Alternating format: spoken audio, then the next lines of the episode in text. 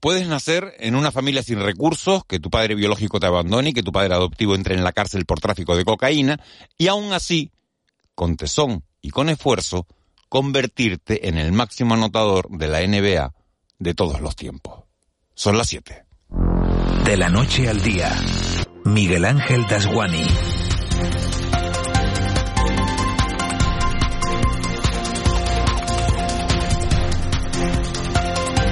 ¿Qué tal? Buenos días. Esta semana que hoy termina ha sido muy intensa en lo emocional por el recuento de víctimas en Turquía y Siria, un recuento que cada día va más, y por la muerte en Canarias de Manolo Vieira y de Hilda Siberio. Pero nos deja también esta semana una historia bonita que merece la pena ser contada. Hablo de la historia de LeBron Raymond James, el número 6 de los Lakers, porque LeBron se ha convertido con el tiempo en un enorme ejemplo para millones de adolescentes. Lebron es la prueba viviente de que los sueños se pueden hacer realidad. La mejor demostración de que con tesón con constancia podemos triunfar en la vida por muy malas fichas que nos repartan al nacer. LeBron James, a sus 38 años y con tres hijos en el mundo, se convirtió hace 48 horas en el máximo anotador de la historia de la NBA. Fue una canasta de dos al final del tercer cuarto, con ese salto en suspensión hacia atrás al que nos tiene acostumbrados. Cuando el balón entró en la canasta, se paró el partido se paró el mundo. Tanto nos emocionamos que hasta él mismo lloró. Fue bonito ver cómo se levantaba a aplaudir desde su asiento en primera fila precisamente el hombre al que le había quitado el récord, el mítico Karim Abdul Jabbar. Adiós a sus 38.387 puntos y a treinta y tantos años de reinado. Lebron llamó a la pista a sus hijos, le dio un beso a su mujer, pero el primer gran abrazo fue para su madre que se llama Gloria James. Gloria lo sacó adelante sola y sin ayuda, porque cuando LeBron nació, Gloria no tenía dinero ni para un cortado. No encontraba trabajo fijo y se fue mudando de piso en piso, conociendo todos los barrios marginales de Cleveland, para ser una buena madre y sobre todo para proteger a su hijo de las dos cosas que más le preocupaban, la pobreza y la violencia de las calles. A Lebron le gustó el baloncesto desde niño y pasó mucho tiempo jugando con un aro y un balón que ella misma le regaló. Cuando entró en el colegio le costaba ser amigos porque se sentía avergonzado de la vía familiar que había llevado y fue el deporte lo que lo salvó. El baloncesto y el fútbol americano fueron el gran desahogo para mostrar sus emociones y ahí jugó un papel clave su primer entrenador, un hombre llamado Frankie Walker. Walker, al darse cuenta de que Lebron descuidaba sus estudios, le propuso a Gloria llevárselo a vivir a su casa para que tuviera una vida más estable. Y fue entonces cuando Lebron comenzó a compartir su vida entre los Walker y su madre. Lebron lo ha ganado todo en lo deportivo y ha pasado de no tener donde caerse muerto a facturar 124 millones de dólares al año.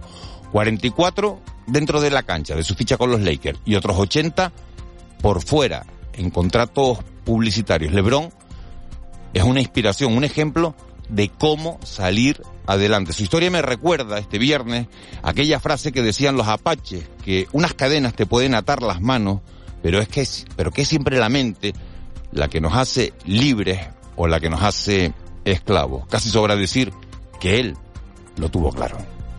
De la noche al día, Miguel Ángel Dasguani. 7 y 3. Vamos con los titulares que marcan la crónica de este viernes 10 de febrero. Caja 7 te ofrece los titulares del día. Despedida multitudinaria a Manolo Vieira. Decenas de personas pasaban ayer por el tanatorio de San Miguel para despedir a Manolo Vieira, fallecido a los 73 años y que fue incinerado anoche. También desde las distintas instituciones públicas y autoridades políticas ha mostrado su pesar. Tras la celebración del Consejo de Gobierno, el portavoz del Ejecutivo, Julio Pérez, ha destacado la figura de Vieira y ha recordado que ha sido el referente navideño que reunía a todas las familias ante la televisión canaria en actuaciones que conseguían extraordinarias audiencias. Hoy el humor y la cultura canaria se encuentran de luto por la muerte de quien tanto hizo por esta tierra y por su identidad. Expresamos nuestro profundo pesar a sus familiares, sus amigos y a los seguidores del artista y reiteramos el reconocimiento y el agradecimiento por habernos hecho disfrutar tanto. 14 personas se han acogido a la eutanasia en Canarias desde su regulación en 2021. Ocho de ellos vivían en la provincia de Las Palmas y seis en la de Santa Cruz de Tenerife. En su mayoría eran mujeres. En concreto, durante 2022 en las islas se realizaron 10 eutanasias y en lo que llevamos de 2023 se han tramitado ya cuatro solicitudes. Nuria Bañón Morón es la coordinadora autonómica de la prestación de ayuda para morir del Servicio Canario de la Salud. Desde la entrada en vigor de esta ley, 14 personas en Canarias han acogido la prestación de ayuda para morir.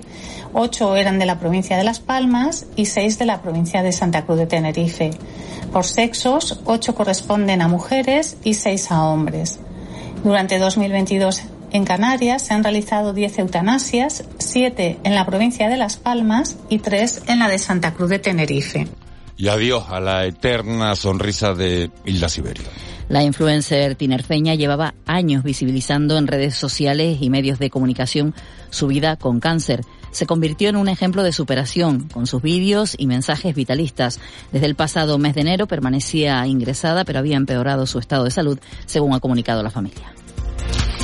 Vamos con otros asuntos. Agricultores de La Palma proponen enviar el excedente de plátano a los supervivientes de Turquía y Siria. La plataforma por un precio justo del plátano pide a Asprocan que asuma la gestión de esta ayuda humanitaria, la de esos millones de kilos de esta fruta que se decide no comercializar para que no haya una sobreoferta. Sería, dicen, un gesto solidario de una isla que ha recibido mucha solidaridad precisamente tras la catástrofe volcánica. Juan Carlos Rodríguez es el presidente de esta plataforma valor nutritivo y energético casi inmediato que tiene el plátano de Canario es impagable para los supervivientes y para ayudar en general a la población a sobrellevar una situación muy, muy complicada en estos momentos.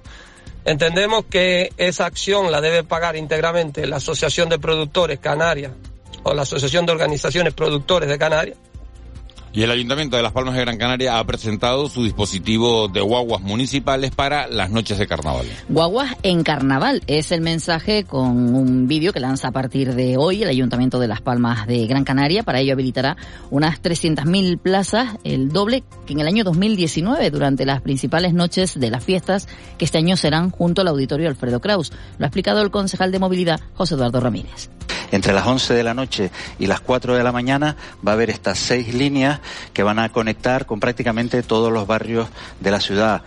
Y la idea es que sean a demanda. Es decir, a medida que se vayan llenando las guaguas, dependiendo de los destinos a donde vayan a ir eh, los ciudadanos, las guaguas eh, van a ir saliendo, van a volver, van a recoger, van a recoger gente.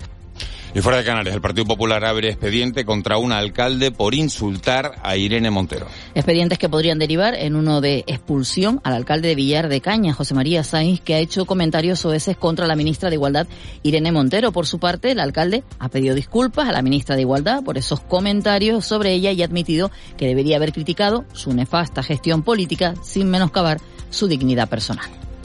Proteger las cosas que más te importan es una tranquilidad. ¿Te gustaría agrupar todos tus seguros en uno y pagarlos en una sola cuota, mes a mes? Cómodo y sencillo. Descubre esta y muchas ventajas más con el plan Disfruta Seguro de Caja 7. Consulta condiciones en cajasiete.com. 7 y 8. Vamos ya con la actualidad del mundo del deporte. Hoy pendientes de la Copa Intercontinental que se juega en el Santiago Martín. El de nuevo se estrena a las 8 de la tarde. Lo hace contra el Monastir de Túnez. Serias posibilidades de ganar este trofeo, pero hay que ganar, como dice Simeone, partido a partido, aunque estemos hablando de, baloncesto. Esa, máxima vale también para el mundo del baloncesto. El Tenerife juega esta noche en Los Cármenes. Va a tratar de dar la sorpresa. Los blanquiazules vienen en buena racha, pero también está en racha el Granada y Las Palmas mañana juega eh, en casa. Así que estaremos pendientes también de ese partido. Las Palmas quiere mantener la primera plaza de la segunda división y si puede agrandar la, distancia con el resto de, de perseguidores. Juan Luis Monzón, muy buenos días. Hola, ¿qué tal Miguel Ángel? Buenos días. El Club Deportivo Tenerife abre hoy la vigésimo séptima jornada del campeonato en segunda división y lo hace visitando al equipo que mejores números presenta como local, al Granada. El partido es a las 8 de la noche. El conjunto local está aún invicto en los Cármenes, en su terreno de juego. De todo ello habla el míster blanqueazul Luis Miguel Ramis. Ya sabéis que durante la, durante la temporada para todo hay una primera vez. Entonces, pues intentaremos hacer un partido completo y, y desde luego sin cometer errores y siendo fieles a lo que hemos trabajado durante la semana, porque es lo que creemos que, que podemos, eh, que les pueda hacer daño. El turno para la Unión Deportiva Las Palmas llegará mañana sábado a las 8 de la noche en el Estadio de Gran Canaria y con el Lugo como rival, un equipo que está en zona de descenso. Esta circunstancia lo puede hacer aún más peligroso, lo cuenta el lateral zurdo amarillo Sergi Cardona. Va a ser un partido muy complicado como lo, vienen siendo todos. Eh, ahora en esta segunda vuelta todo el mundo se está jugando muchas cosas y, y van a venir aquí con necesidad y va a ser un partido muy complicado como, como lo son todos. Y hoy arranca en Tenerife la Copa Intercontinental de Baloncesto con la presencia del Lenovo Tenerife Canarias como anfitrión en el pabellón Santiago Martín. La primera semifinal va a medir a las seis eh, de la tarde al Río Grande Valley de Estados Unidos con el Sao Paulo de Brasil. Y la segunda, que está fijada para las nueve de la noche, a los nuestros, a los aurinegros, al Lenovo Tenerife Canaria con el Monastir Africano. Mientras en la CB el Gran Canaria va a visitar este próximo domingo a las 4 de la tarde al Valencia Basket. OUNAC, la mejor alimentación natural para tu perro y tu gato, te ofrece este espacio.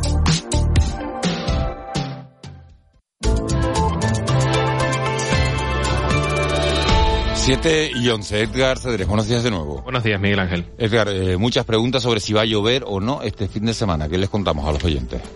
Pues en principio no parece que lo vaya a ser, sobre todo la, probabilidad de precipitaciones disminuye a partir de mañana durante el mediodía. No esperamos precipitaciones en principio ya en la jornada del domingo.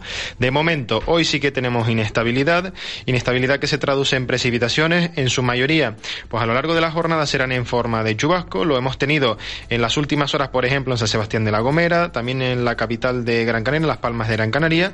Y bueno, esas precipitaciones, eh, debido a la proximidad de un centro de inestabilidad, es decir, a una dana que está posicionada al oeste de Madeira, pues pueden ser puntualmente moderadas, incluso fuertes.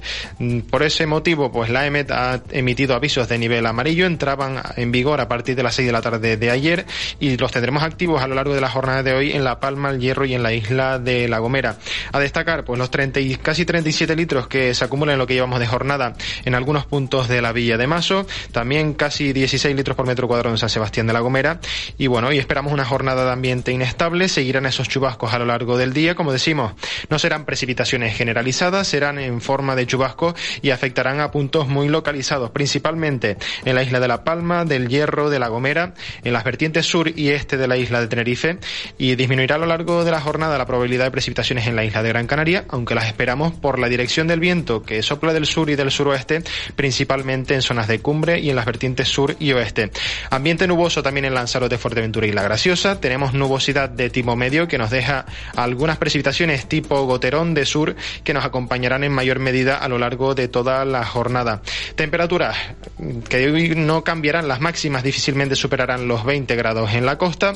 Tenemos vientos de componente sur en las islas orientales. No es descartable algún intervalo de fuerte, especialmente de aceleración en zonas de interior y de las costas oeste, noroeste de Lanzarote y de Fuerteventura. Y el viento también a destacar hoy en las cumbres de La Palma y de Tenerife, donde sopla del suroeste con algún intervalo de fuerte. Las precipitaciones en el caso de producirse en zonas altas, ya ha nevado en las cumbres de la isla de La Palma la pasada madrugada, también lo ha hecho en el entorno del pico de las nieves en la isla de Gran Canaria y en el caso de que se vuelvan a producir esas precipitaciones, sobre todo en las cumbres de La Palma o de Tenerife, pueden ser en forma de nieve a partir de unos 1900 o 2000 metros de altitud. Y en el mar, situación tranquila, hoy el oleaje más grande por el norte ronda el metro y medio de altura. Habrá que estar pendientes porque además llegará una compañera, una invitada a este pues mix meteorológico que será la calima. Entrará al final de la tarde por la provincia oriental y se extenderá a lo largo del fin de semana y podrá ser bastante notable, especialmente en las islas más orientales. ¿Esa invitada a la calima que te refieres cuando llega?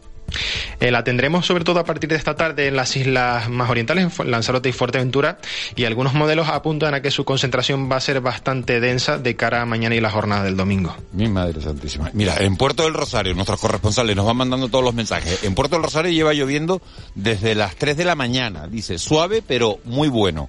Otro mensaje, en otro punto del archipiélago, en los llanos de Aridane, dice, por fin llueve en Los Llanos. En Beneguera 15 grados, toda la noche lloviendo. Ahora mismo sin viento. Preguntan cómo va a estar la, el fin de semana en Gran Canaria, ya lo has contado. Eh, el domingo por la zona de Terror, nos preguntan concretamente, ¿sabemos, Edgar? Sí, en principio eh, vamos a tener pocas nubes en la provincia oriental en la jornada del domingo eh, y habrá, hará acto de presencia la calima que podría reducir de forma considerable la visibilidad, así que seguramente la calidad del aire no va a ser muy buena la jornada del domingo en la provincia oriental. Bueno, pues más información imposible. Eh, también ha llovido en Arucas y también está lloviendo suave en Tarajalejo, en Acaete. 13 grados es la situación a esta hora de la mañana. Muchísimas gracias a todos los oyentes que nos van mandando los mensajes y nos van actualizando la información. Edgar, gracias. Feliz fin de semana. Un saludo, buen fin de semana. Desde que Kira y Toby comen Ounat, todo ha cambiado. ¿Será por sus ingredientes naturales y de proximidad? ¿Será porque todas sus recetas incorporan carnes o pescados frescos? Será. Ounat. O-W-N-A-T. Alimentación natural de verdad para perros y gatos. Siete y cuarto, Cande Ceballos, 112, buenos días. Hola, buenos días. Cande, ¿cómo han transcurrido las últimas horas? Pues anoche una mujer falleció tras ser atropellada por un camión en la carretera Fuerteventura 2 a su paso por la zona de las Salinas del Carmen, en el municipio de Antigua. En, en, ese lugar, el personal del Servicio de Urgencias Canarios solo pudo confirmar el fallecimiento de esta mujer debido a la gravedad de las lesiones que presentaba. Además, a última hora de la tarde de ayer, un varón de 37 años resultaba herido con diferentes lesiones de carácter moderado tras el vuelco del vehículo en el que circulaba en la carretera eh, Tenerife 237 en el municipio de Tacoronte. Vaya, pues vaya, vaya madrugada. Eh, Cande, muchas gracias. Gracias a ustedes. Buen, Buen fin de semana. Buen fin de semana. 7 y 16. El Contrapunto. Ángeles Arencibia y Juan Manuel Betencur.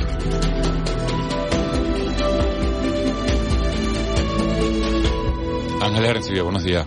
Muy buenos días, Miguel Ángel. Juan Maitencourt, buenos días. Hola, muy buenas, ¿qué tal? Eh, vaya, vaya viernes raro este, ¿no? Eh, en emociones, ¿no? Eh, en emociones contrapuestas, ¿no? Eh, todavía la resaca emocional de la despedida de Manolo Vieira, a la que se suma la muerte de, de, Hilda, de Hilda Siberio, una, una mujer que padecía un cáncer, que, que, que mostraba en las redes sociales la alegría con la que se puede bueno, llevar una enfermedad, eh, no alegría, pero sí con la sonrisa, creo que es la, la, palabra más adecuada con la que se puede llevar una enfermedad. Y en mitad de todo esto, eh, el carnaval, ¿no?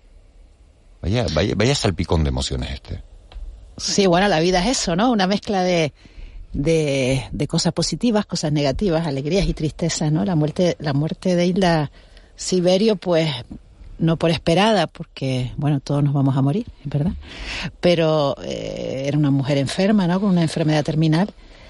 Eh, pues sí, no, no, nos entristece porque, porque la teníamos muy presente, ¿no? Es una, una influencer que le detectaron la enfermedad hace nueve años y ella eh, pues decidió contar su día a día en, la, en las redes sociales y, y con mucha alegría y mucho optimismo, muy positiva eh, sacándole, el lema era sacando una sonrisa al cáncer, ¿no? Sácale una sonrisa al cáncer.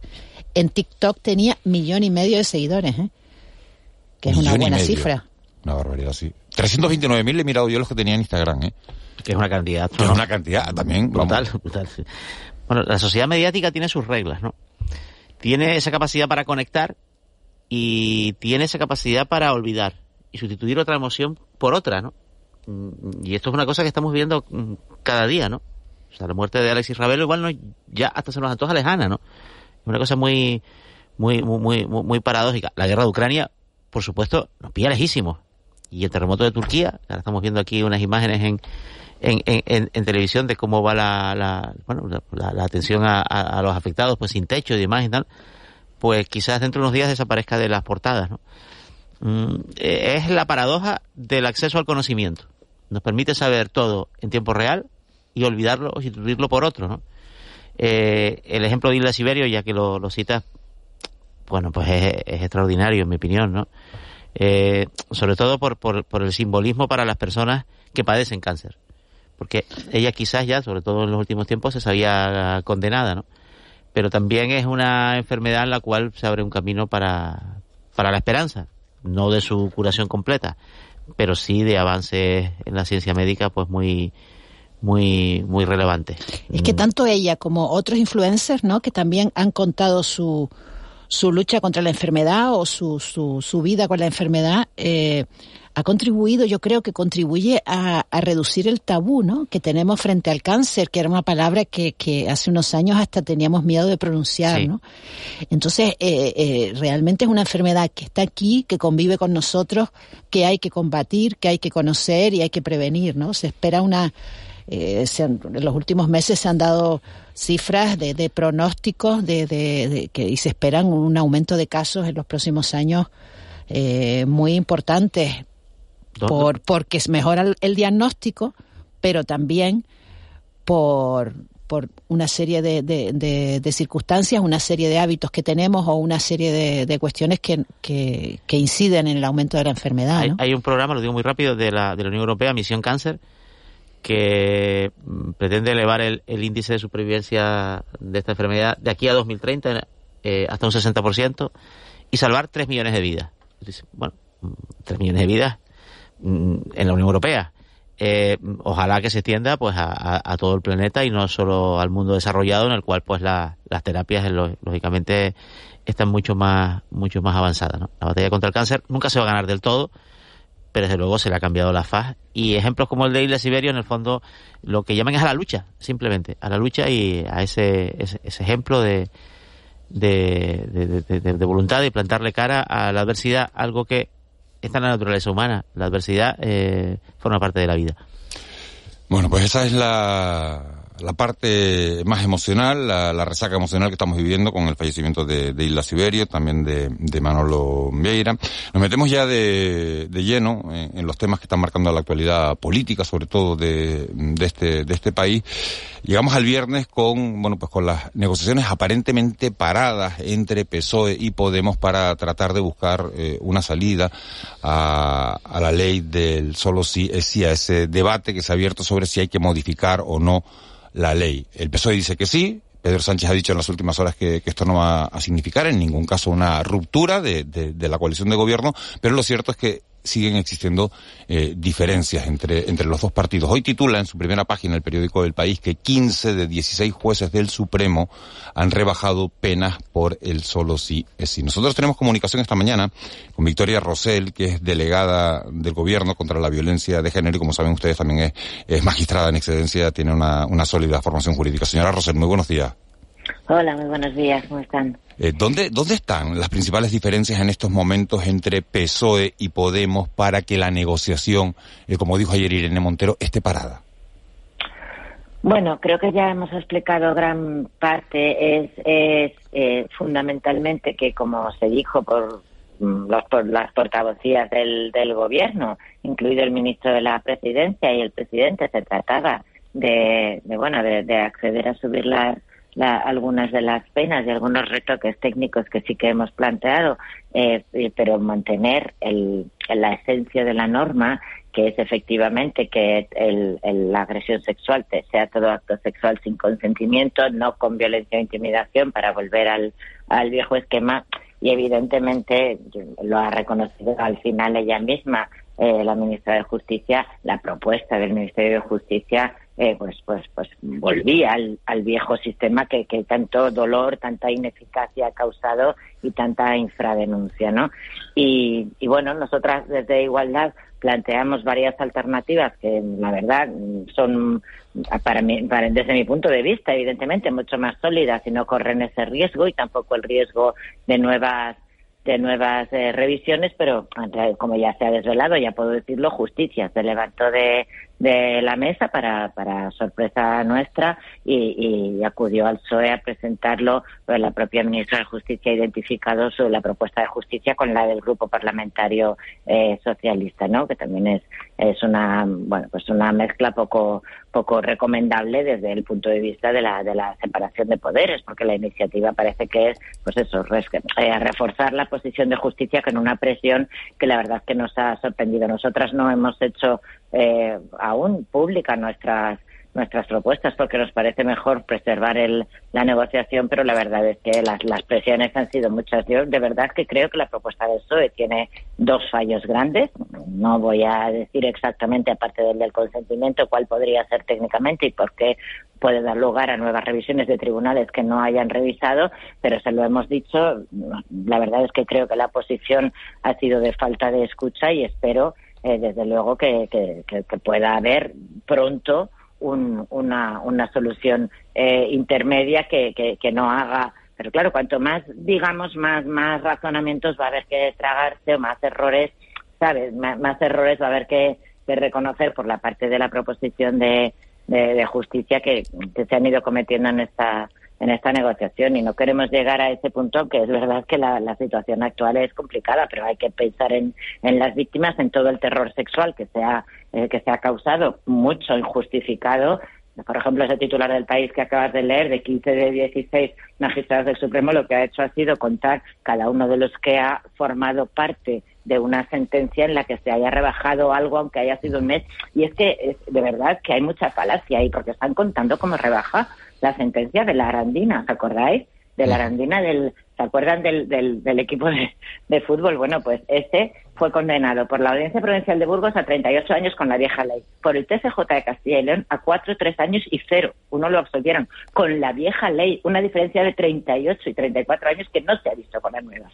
Estos son interpretaciones judiciales y el Supremo lo que hace es ponerles 9 años y 14 de inhabilitación para entrenar gracias a esta ley para entrenar a menores. Entonces, eso lo están contando como, como, una, como una rebaja mediáticamente y además a sus magistrados los cuentan dentro de ese grupo de 15 que ha trabajado. Esto de verdad, mm, yo entiendo que mediáticamente se ha ido de las manos. Es, es una auténtica falacia alimentada, alimentando el terror sexual para que las víctimas piensen que este gobierno o que las leyes no las protegen y en eso están siendo responsables sinceramente todos. Es que eh, habla usted de, de, las víctimas y el otro día oíamos, eh, lo oía yo en la, en la cadena a una, a una de las víctimas, a una, a una, a una chica que había sido violada durante 10 años por, por su padre y decía, lo que más eh, nos apena de todo esto es, es que se han olvidado de las víctimas. Eh, no es verdad, no cuando, es verdad. Cuando usted oye es esto, que no ¿qué es verdad piensa? en absoluto. Claro, en que es una manipulación horrible ponerle un micrófono a la víctima y decirle, ¿qué estás pasando con esta ley? Cuando ella lo que pasó fue un calvario en, en, en, el momento de la violación o de la agresión sexual y otro calvario en el proceso penal. Lo dijo la víctima de la manada, que se lo habían hecho pasar peor después en los medios y en el proceso que en el portal. Cuidado con esta frase. Eso lo dejó por escrito. Entonces, ponerle ahora un micrófono a una víctima y decirle qué piensa de todo este lío y que diga que en patios de colegios se están peleando, bueno, pero desde luego, la imagen es terrible, pero ¿quién está propiciando esa imagen? La derecha y los medios de la derecha que, que la verdad es que casi todos se han dejado arrastrar por ahí sin los datos del Registro Central de Penados y Rebeldes, que es el único registro oficial donde vienen de verdad las sentencias revisadas firmes y los meses que se han revisado. Hay muchísimas condenas mal revisadas. Yo entiendo que a la gente le parece Mm, sacrilegio oír a la ministra de Igualdad o incluso oírme a mí, que creo que sé de lo que hablo, diciendo que se están aplicando mal muchas sentencias. Pero es que ayer el Supremo dijo, por fin, que había que comparar los códigos completos, como había dicho toda la vida, al derecho transitorio consolidado, y que lo que no se podía era bajar unos meses o un año la pena de prisión con, el, con la nueva ley porque incluye muchísimos más comportamientos, tanto leves como graves, porque los leves no se estaban penando en este país. Todos conocemos o todas hemos sufrido tocamientos en el transporte público o en la calle. ¿Alguien conoce a algún hombre que esté penado por esto? No, ¿verdad? Entonces lo leve no se estaba penando. Había que ampliar por, por abajo, por arriba no, porque es verdad que se podían revisar penas máximas y eso nos lo advirtieron y lo corregimos. Y esto se corrigió en justicia. Es que, pero hay sentencias que están bajando unos meses o un año la pena de prisión y no poniendo otras penas que nos protegen mucho más y están en esta ley. La que he dicho de inhabilitar para trabajar con menores, incluso no retribuido, ¿eh? Para ir a campamentos, para ir de voluntario, para entrenar es que de verdad se están se están haciendo cosas mal y cuando se rectifiquen, entonces dirán, ah, vale, que se han corregido estas sentencias, ¿sabes? Pero, señora Rosell, sí, eh, buenos, días. buenos, días. Eh, la, la cuestión cuál es? ¿Subir las penas? ¿Esa es la cuestión? Pues mira, no necesariamente, pero sí hemos propuesto una subida en el artículo 181 en, en la penetración a menores, que es la única que los tribunales, lo- los que están haciendo un buen cálculo, nos están diciendo que alguna se puede ir un poco hacia abajo, solo en los casos de tentativa, ¿eh?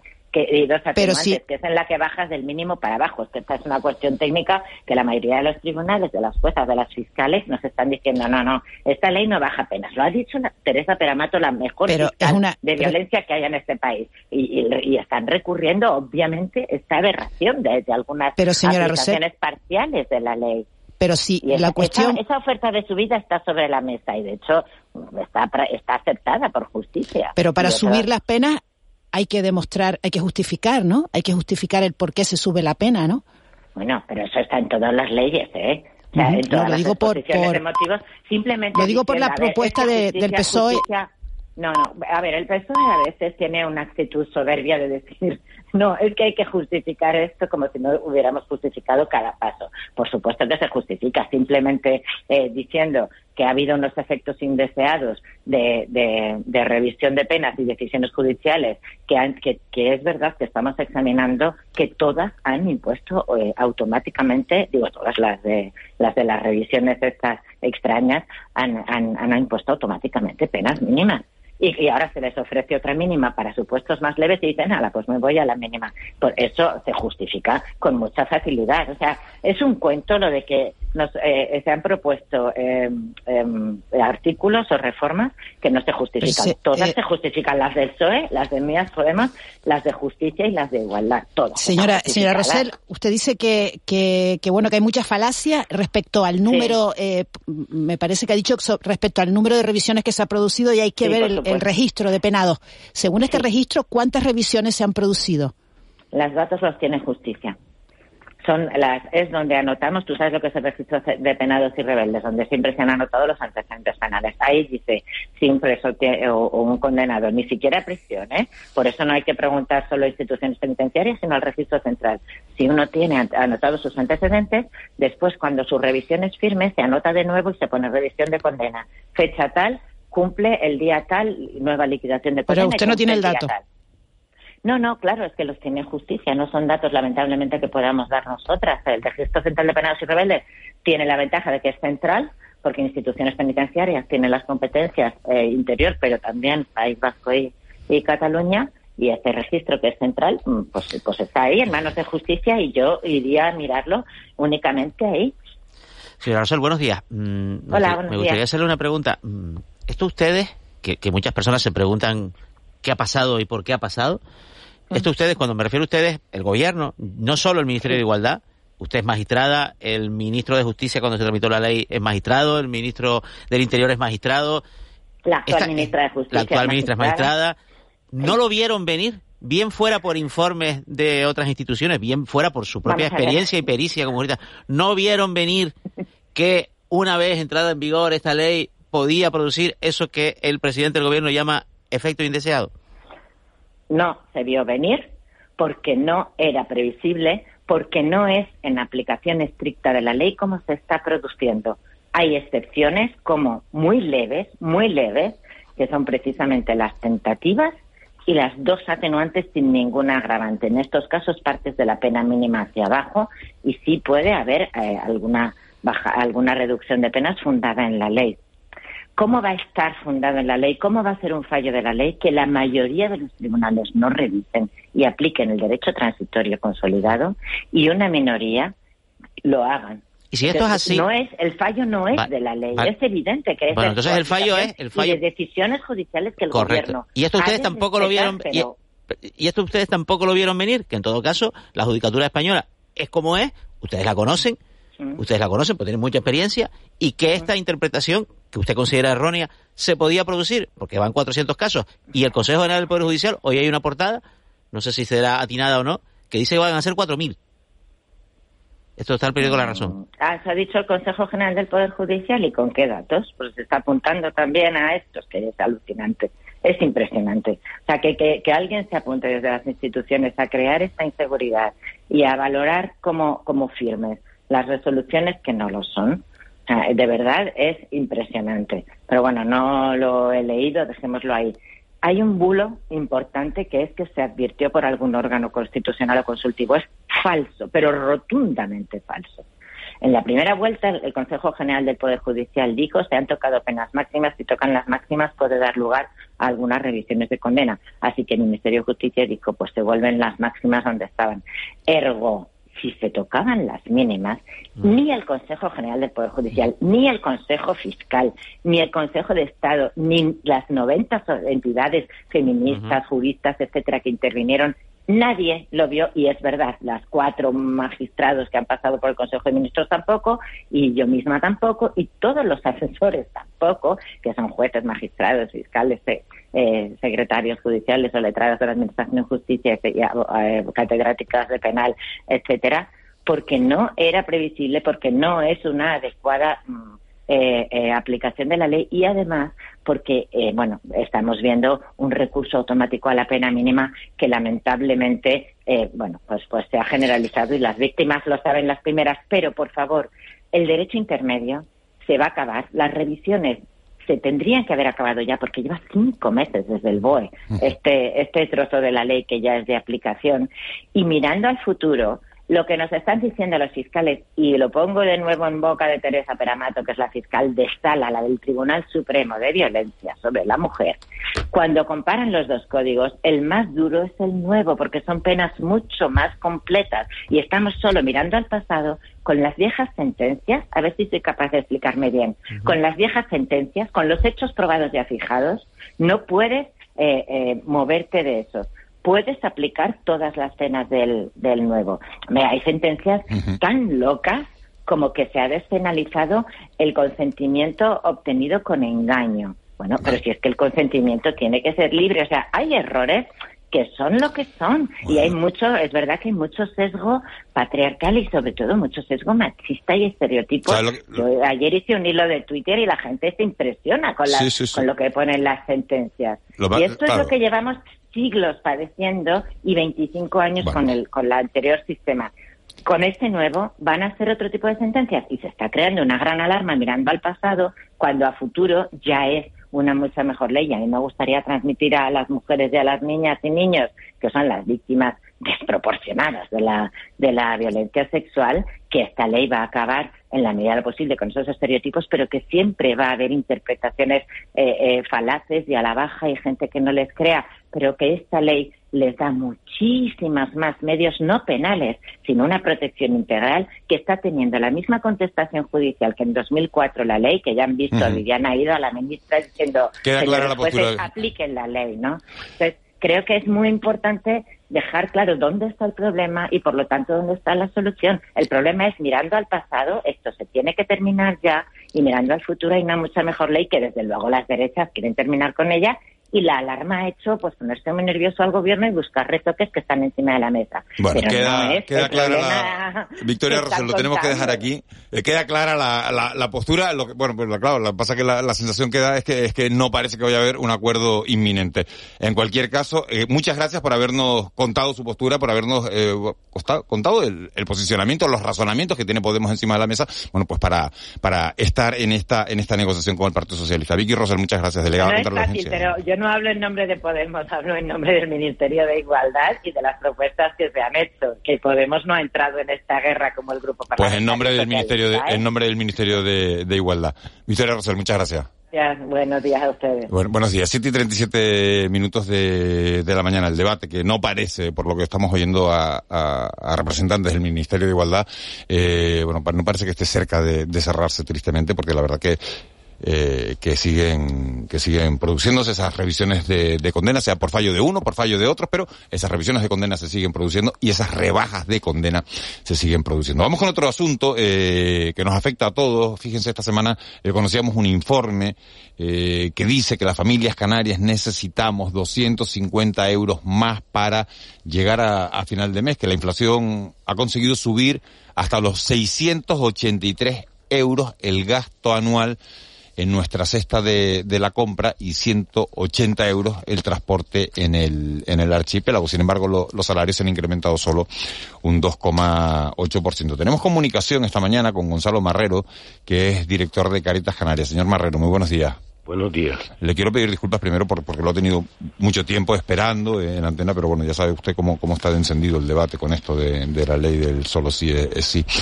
Eh, ¿qué, ¿Qué influencia tiene todo esto, este incremento de más necesidad de recursos por parte de la familia en la ayuda que presta Caritas?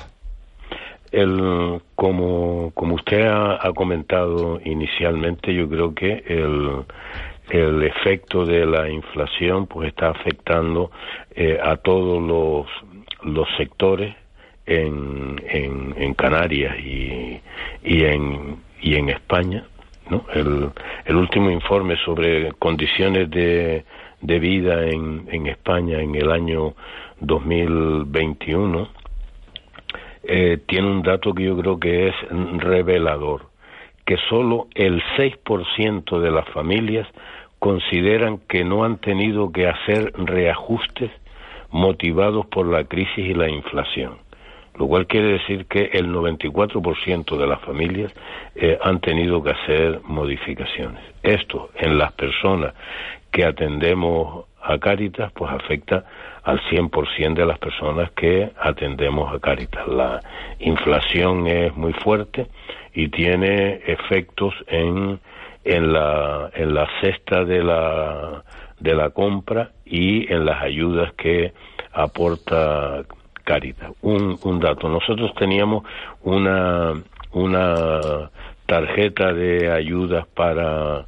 alimentos básicos eh, semanales de eh, 50 euros y eh, pues con, con esa con, con esa tarjeta pues compraban carne pescado eh, fruta, verdura y no eh, productos no perecederos.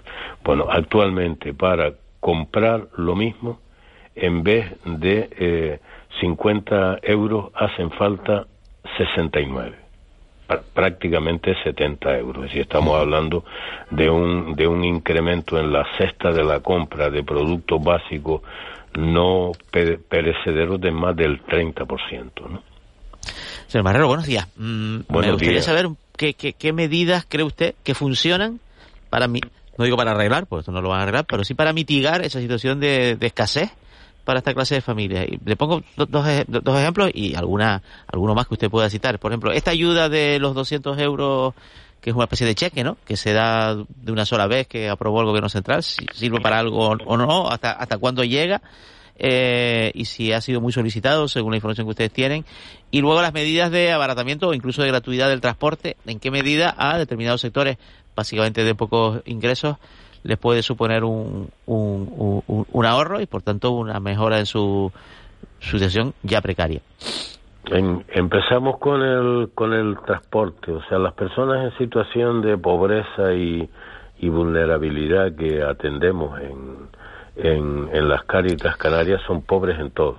O sea, no son pobres solo en que no tienen recursos económicos, sino que no tienen recursos, no tienen formación, no tienen cultura, eh, no tienen eh, eh, posibilidad de, de acceder a, a, la comunicación con las administraciones públicas eh, vía telemática. Eh, no se consideran eh, personas que usan habitualmente el transporte público, puesto que hay una, una restricción para las ayudas, que es que hay que ser una persona que habitualmente utilice el, el, transporte público.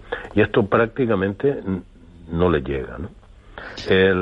los 200 euros que eh, reciben eh, de una vez, pues si usted tiene un gasto continuo eh, mensualmente y recibe una vez 200 euros, pues ese mes recibe un, un, un, apoyo muy importante, pero al mes siguiente se acabó el, el apoyo otra vez. Yo creo que la, las ayudas pues eh, facilitan puntualmente eh, la mejora de la vida de la familia, pero lo que nos falta es una, una política global en, en Canarias que tenga eh, como eje prioritario que la pobreza en Canarias es eh, una pobreza de, de carácter estructural que está enraizada en nuestra propia estructura y que hay que tener políticas estables para la mejora de las condiciones de la población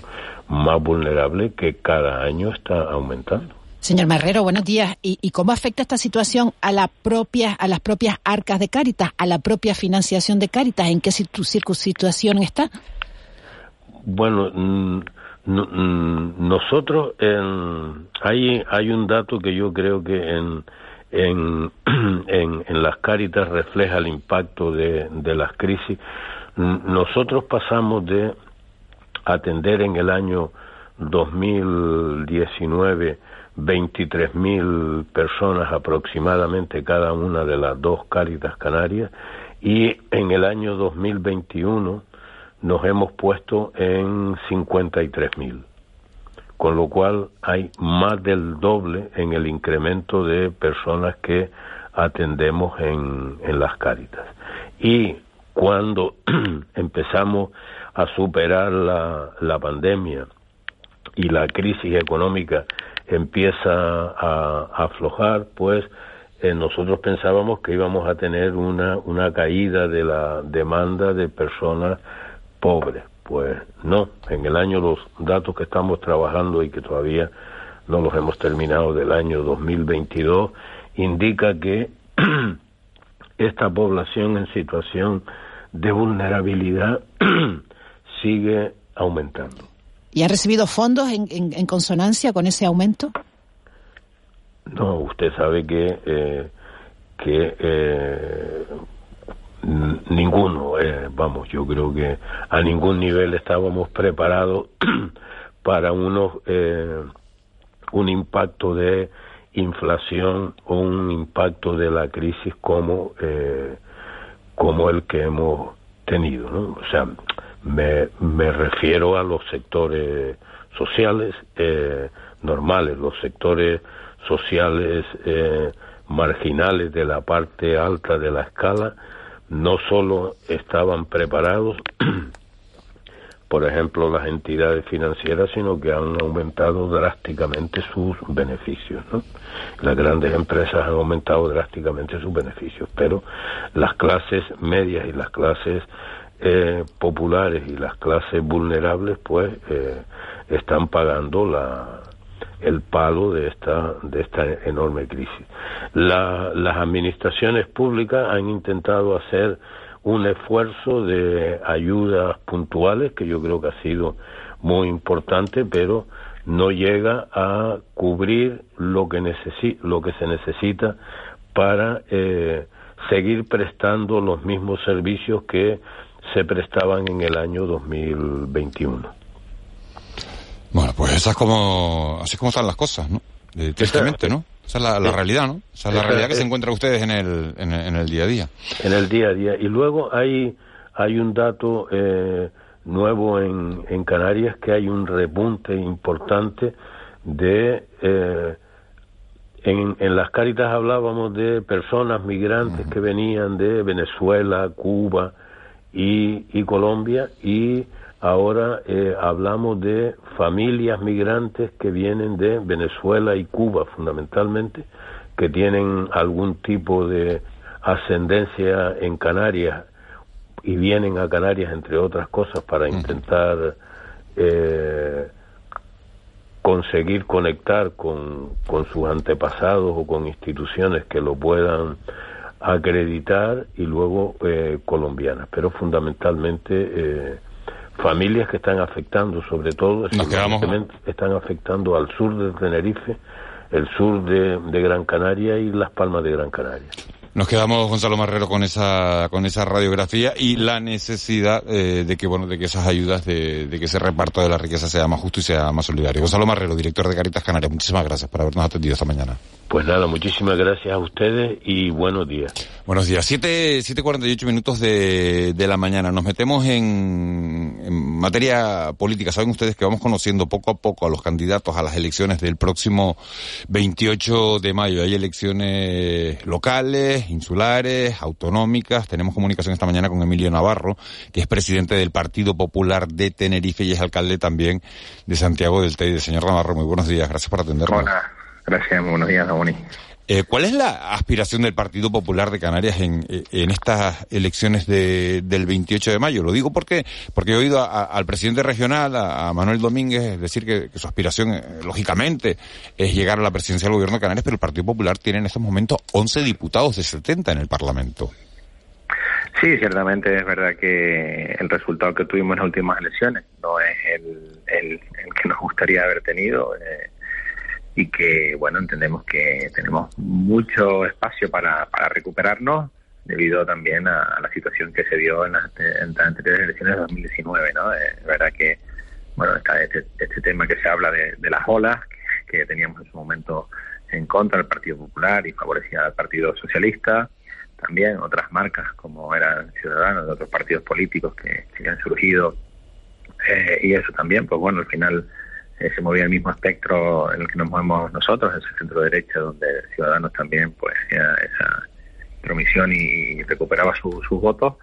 Y, bueno, y algo también de, Vox, ¿no? que estaba en ese momento quizás más tímidamente, pero que también había captado eh, sus votos. Yo creo que ahora la situación es otra, es beneficiosa para el Partido Popular y, por supuesto, nosotros salimos a ganar las elecciones. Eh, está claro que ¿Cuántos diputados le dan las encuestas que manejan, eh, señor Navarro? Bueno, las encuestas ahora mismo que están dando estamos entre 18 y 19 diputados y bueno, y ese es el objetivo que nos hemos marcado para poder conseguirlo. ¿Y en las encuestas que tienen ustedes, cuántas les da el Partido Socialista y cuánto le dan a Coalición Canaria? Pues Coalición Canaria, claro, normalmente en este tipo de datos baja, eh, porque también nos movemos en un espectro similar en el centro derecha de votantes, y el Partido Socialista, a la caída de Podemos, pues prácticamente puede perder uno o dos, se mantienen. O sea, que tendría, tiene 25 el PSOE, ustedes les dan 23, 24, le darían al Partido Socialista y, Coalición Canaria que tiene 20, quedaría por debajo de ustedes. Sí, en principio estaríamos casi empatados, estamos ahí jugando a lo mejor un diputado arriba uno u otro, pero bueno, ese es el trabajo que tenemos que nosotros ahora desarrollar en las diferentes islas para que Manuel Domínguez pues esa segunda fuerza en Canarias, que es lo que, es lo que queremos en el Partido Popular, ¿no? Ser esa segunda fuerza política y que sigamos remontando y recuperando lo que es el espacio del centro derecha. Y claro, y en ese hipotético caso que usted, eh, en ese escenario que acaba de, dibujar el señor Navarro, que empezó de primera fuerza política, Partido Popular segunda, tercera coalición canaria, ¿ustedes irían a pactar con coalición canaria? Bueno, esto tendría que, en un momento determinado, depende de la regional. Esto lo han hablado ustedes seguro, ¿no? Eh, no, no, no lo hablo porque ya depende de, nuestro presidente regional y del equipo regional de los acuerdos que quieran adoptar. Eh, está claro que el Partido Popular, pues siempre eh, por ideología, pues quizás vamos más con, con, el partido, con Coalición Canaria, pero bueno, últimamente nosotros no tenemos líneas rojas tampoco para pactar con el partido, para pactar con el Partido Socialista.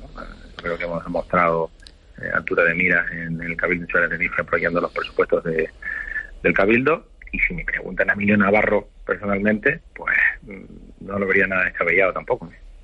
Eh, señor Navarro, muy buenos días. Mm, más, allá, más allá de la política ficción, mm. ustedes tienen tres alcaldías en Tenerife. Usted es el presidente del PP de Tenerife. Tenían cinco en 2019, ahora tienen, perdieron dos, perdieron Puerto de la Cruz y Wimar, por, por por pacto, porque ganaron.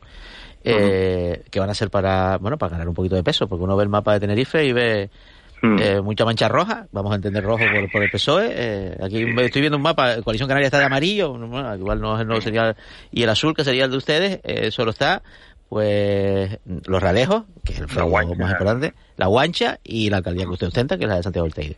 Hmm. y claro, ¿esto cómo se cambia?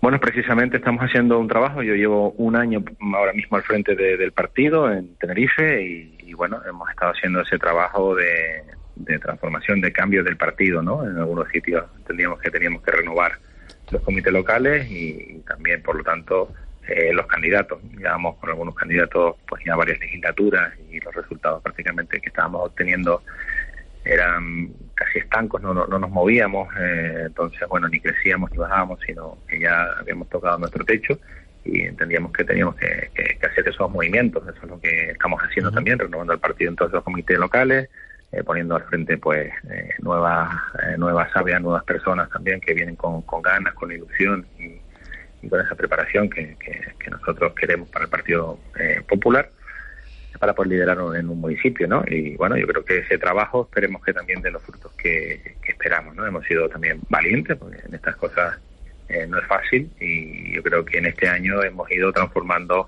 el partido precisamente eso, ¿no? Pensando en la mejor gestión para, para los tinerfeños y posteriormente el partido por encima de las personas y, los egos que a veces nos encontramos, pero por encima de todo eso hemos puesto eh, lo que es la isla de Tenerife, poder gobernarla y, el Partido Popular, ¿no? Seguir.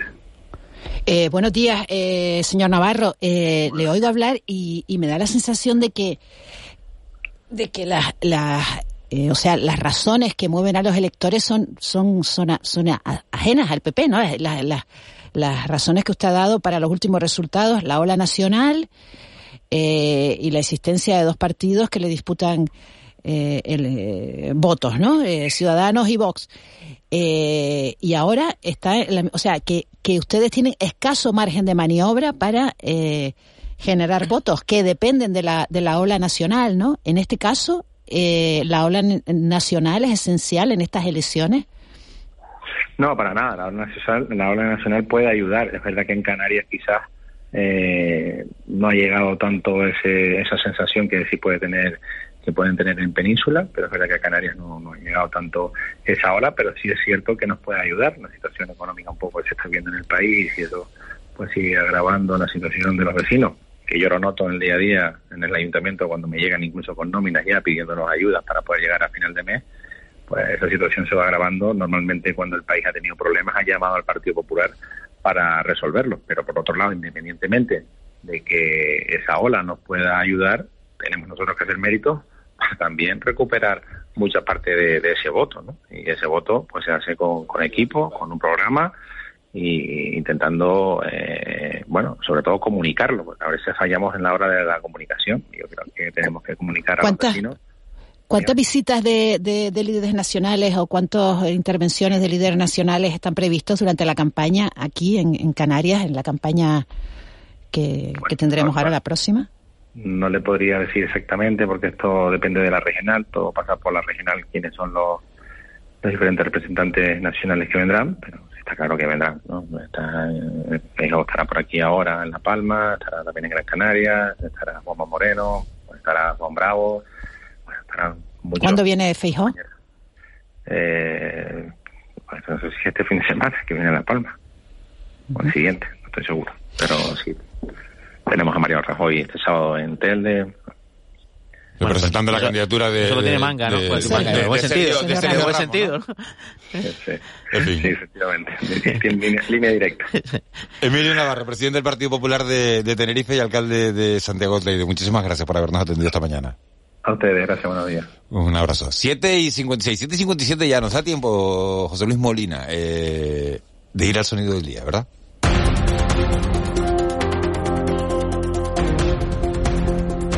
¿Qué nos has traído? Pues escuchamos la voz de, Hilda Siberio, que nos dejó anoche, y, su mensaje, su filosofía de vida eh, para luchar contra la enfermedad que al final ha llevado a la muerte, pero una filosofía de vida. La escuchamos. Si nosotros estamos así, nos está tocando sufrir y batallar cada día por vivir un poquito más, ¿qué estás haciendo tú? Que lo tienes todo y no valoras la vida que tienes. Si eso no te hace reflexionar, no has aprendido nada. Pues sí, es una, es una cuestión que, que, emociona y que, y que también te debe hacer pensar, ¿no? Cuando tienes, bueno, ese, ese privilegio de, de, de, tener salud y a veces te estás quejando porque, sé, porque... Y lo das como que es algo seguro, que te viene dado, eterno y que tienes derecho. Y te acuerdas de las personas que están haciendo frente a adversidades de verdad, como es una enfermedad que, que, en su caso, bueno, pues pues le, nunca nunca la dejó en paz, ¿no? Sino que cuando se recuperaba un poco, pues volvía a atacar por otro sitio. Eh, y esa forma de, de afrontarlo, ¿no? Eh, es un ejemplo simplemente para los que nos quedamos aquí, los que de momento tenemos el privilegio de tener salud y, y andar con menos boberías y con eh, y como decía Isla Siberio, y entonces si, si te estás quejando es que no, es que no has entendido nada. Oye, es muy, es muy generoso, ¿no? El, el, el, el, querer dar este mensaje, porque realmente es un regalo, ¿no? O sea, el, y es una llamada de atención, a mí por lo menos me, me, me vale muchísimo, ¿no? El decir, no te quejes, que date cuenta de todo lo que tienes, ¿no? Y es verdad, pero, es verdad. Pero es un mensaje muy, muy, repetido y muy valioso del, de los enfermos de cáncer, ¿eh? Es decir, igual, mm, o, de los que padecen enfermedades que raras, que todavía no tienen cura, que la investigación avanza, pero no, que ellos no se van a beneficiar de esos avances, eh, pero sí los que vengan detrás, ¿no? Eh, y eso es un ejercicio también de humanidad extraordinario, ¿no? Pensar que no va a ser para mí, pero sigamos investigando, sigamos luchando para eh, que otras personas tengan un horizonte diferente. Fíjense, el dato que daba Ángeles recibí hace, hace un ratito. Un millón y medio de seguidores tenía Hilda Siberio en, en TikTok. Eh, 329 mil en, en Instagram. Eh, poder de comunicación y una sonrisa que, que nos ha tocado el alma absolutamente a todos. Nos vamos al boletín de las 8 de la mañana. Recuerden que tienen un teléfono 616-486-754. 616-486-754. Ahí nos pueden trasladar preguntas para los invitados o contarnos cualquier reflexión que consideren importante. A la vuelta del boletín vamos a hablar de mujeres y ciencia y también de cuántos días hay que teletrabajar.